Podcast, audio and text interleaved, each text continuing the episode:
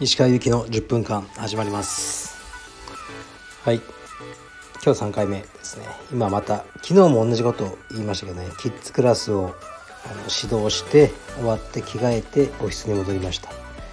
もうキッズクラスは本当にやばいです。疲れがもう半端ないですね。でも頑張ってます。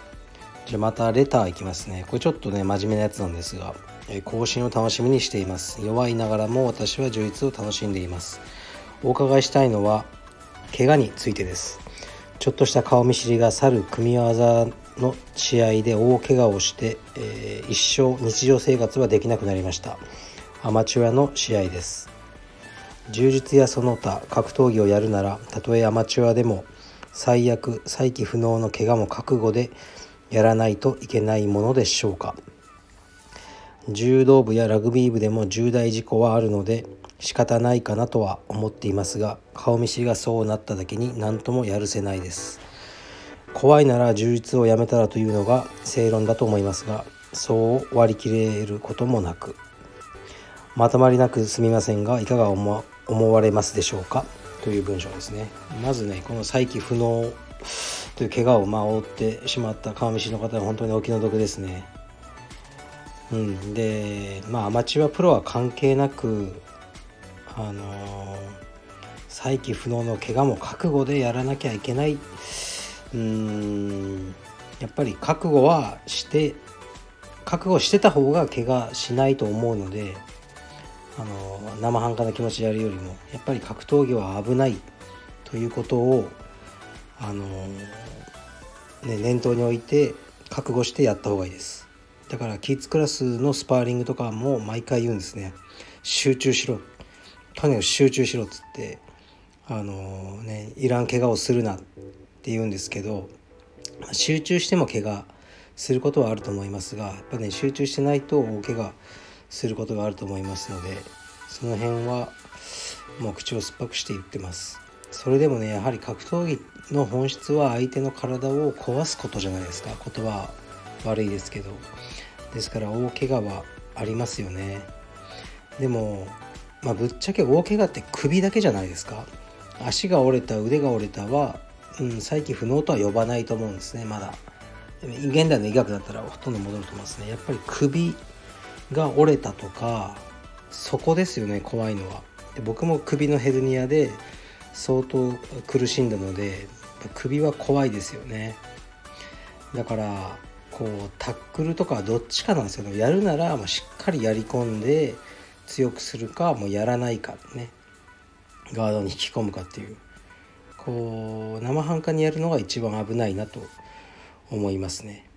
やっぱり怪我はあの格闘技つきものであのどうしても起きえてしまうのででもそれは事務側もその会員さん側もあのリスクを減らす努力を最大限にするということは気をつけてます。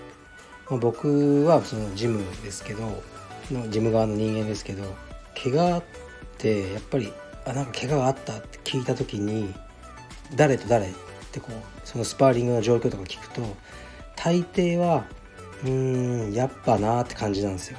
なんか普段からちょっと危ない感じの人が怪我してるなっていうのはもうこれ長い経験であまり外れないですね。うん、やっぱり激しい人が自分も怪我してますね。充実ってやっぱり激しくやると激しく返ってくるんですよね。あの壁にボールを投げるような感じで。だから自分がやっぱり激しいスパーリングやってる人はあの怪我の確率自分がするそしてさせる確率は高いと思いますね。でじゃあどういうふうにっていうとまずそのカルペディエムねあの僕の青山ではスタッフはスパーリングに入らないんです。クラス中に。もう見てるだけでスパーリングを見るのが仕事っていうふうにしてるんですね。で必ずあの座ってみるのもダメです。立ってみろっていう。これ破ってると僕激怒りするんで守ってるはずです。であのとにかく、まあ、見ててもね56組がスパーリングしてたら全部を全てのね、サブミッションを把握できるわけじゃないですけどやっぱり先生は立って見てるっていうのが僕は大事だと思うんですね。だからあのスパーリングできないですよね。一般の生徒さんと。うん。でそれはもう仕方ない。あの彼らの仕事は安全管理である。ということですね。であとやっぱり多くの怪我がやっぱりエゴによって起きてるってことはあると思うんですよね。タップ。ねすればよかったのにせずに、ね、腕鳴らしちゃうとか。そういうのもそこはやっぱり道場の文化によって防げる面が大きいと思うんです。今日この前の回で僕が言ったようなアメリカの道場僕がいた。それなんかもうタップは恥だみたいになってたんで。でもこっちも我慢しますよね。それで、ね、我慢して結局腕なっちゃう。で3ヶ月練習できないとか、まあ、結果ねタップしてればあの、ね、また練習して1ヶ月後にあの彼のタップ取り返すことができたかもしれないけどただ3秒頑張っただけで肘がもうなっちゃってね脱臼とかそういうのもやっぱりあったのでそれやっぱり道場の文化がそうだったんですよね。それはいけないと思いますね。やっぱり道場の文化としてもうね技で技へのリスペクトですね。タップというよりもう十字が入ってる。っていうことはもうこの人がもう技のレベルとして勝ってると思ってそこからねその腕のクラッチが外れるかどうかもちろんそこでね頑張って耐えて勝つのも試合だったらありますけどスパーだったらもう、うん、まあ諦めろってことですよね、まあ、そうなった時点で負けだっていう。それって技へのリスペクトじゃないですか。この状況にもね陥ったことが負けなんだっていう。ですからそういうのを、ま会員さんの無意識のうちにすり込んでいくのが僕らの仕事でうん、で怪我って起きなかったら別に褒められるわけでもないですよね。起きないことが当たり前になるだけなんで。それでもいいのでとにかく怪我を起こさない文化の道場を作っていくことが大事だと思いますね。うん、なんか勝てばいいみたいなあの思想がこう蔓延した道場にしないってことが大事だと思います。でもそれが僕らができる最大限ででもねそれでもやっぱ起きると思いますよ。怪我は本当に。うん。だからちゃんとした答えになってるかどうかわからないですけど覚悟してやるものだと格闘技は。だからこそあの尊いんだと思います。はい。でちょっとじゃあ次の質問いきますね。かなり真剣に語ってしまいましたけど。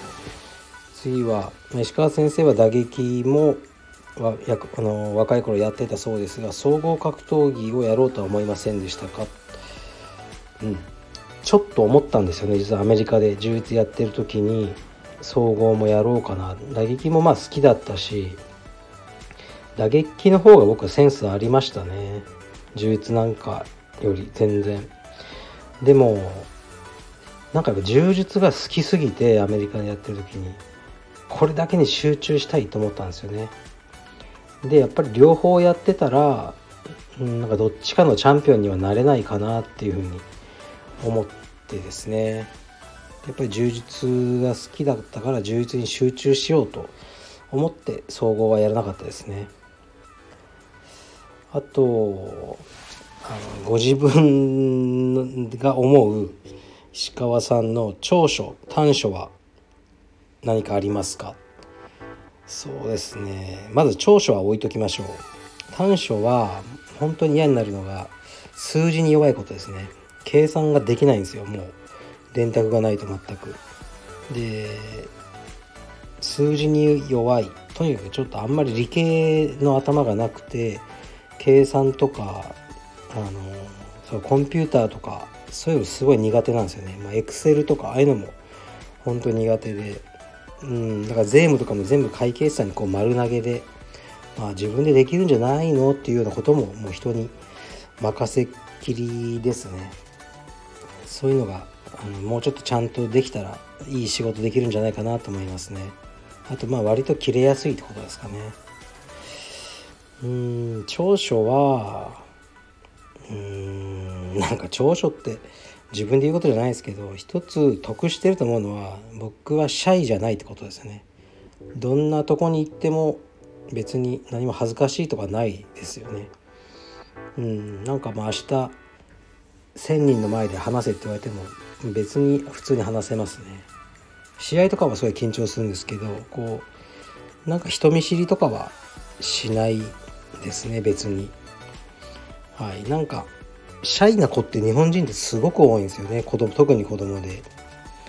でシャイでいいことは何もないって僕は思ってるので自分の子供たちはなるべくシャイとかね引っ込み思案にしないようにどんどんあのとにかく挨拶とか自分から挨拶しろって言って、まあ、向こうからされたら負けだって言ってあのまあそういう感じでやってますね。はい。そういうことです。また夜一発やるかもしれません。いつもたくさんのレターありがとうございます。はい失礼します。